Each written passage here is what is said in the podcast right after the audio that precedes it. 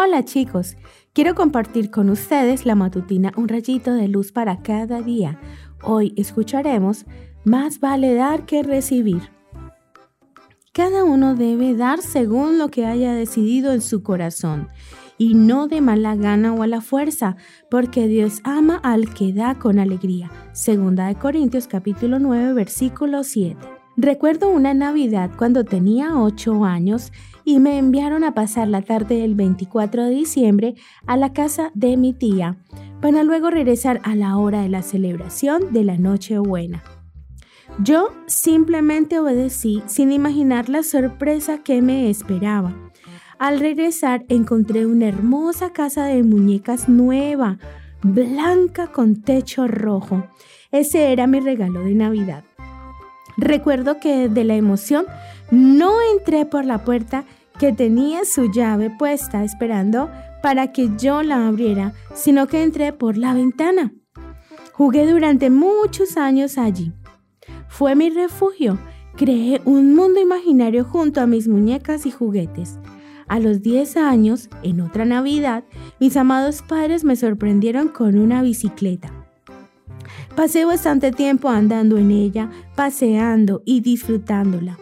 De alguna manera, estos dos regalos marcaron mi infancia porque fueron muy importantes para mí. Sin embargo, cuando tenía 15 años ya me había alejado un poco de ellos, quizás por la edad.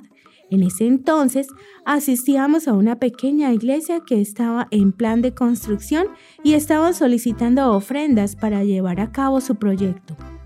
Mi madre conversó conmigo y me preguntó si yo estaba dispuesta a vender mi casa y mi bicicleta para dar ese dinero a la iglesia. Mi corazón fue sensible a la voz del Espíritu Santo y al consejo de mamá y decidí hacerlo. La venta fue rápida y llena de gozo llevé ese dinero como ofrenda a la iglesia. En la Biblia hay muchos llamados de parte de Dios a dar dar a los pobres, a las viudas o a los enfermos.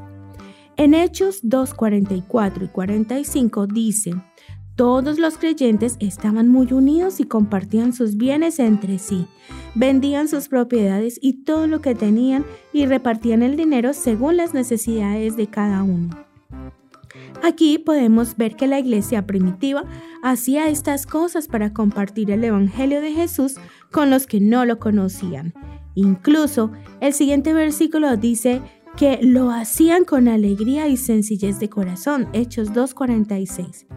A ellos no les costaba dar lo que tenían, lo daban con felicidad y gratitud por amor a Jesús. Quizá tú no tengas que dar tus juguetes más preciados, pero sí puedes estar atento y compartir lo que tienes con los que necesiten algo. Dar es una bendición. Que tengas un hermoso día.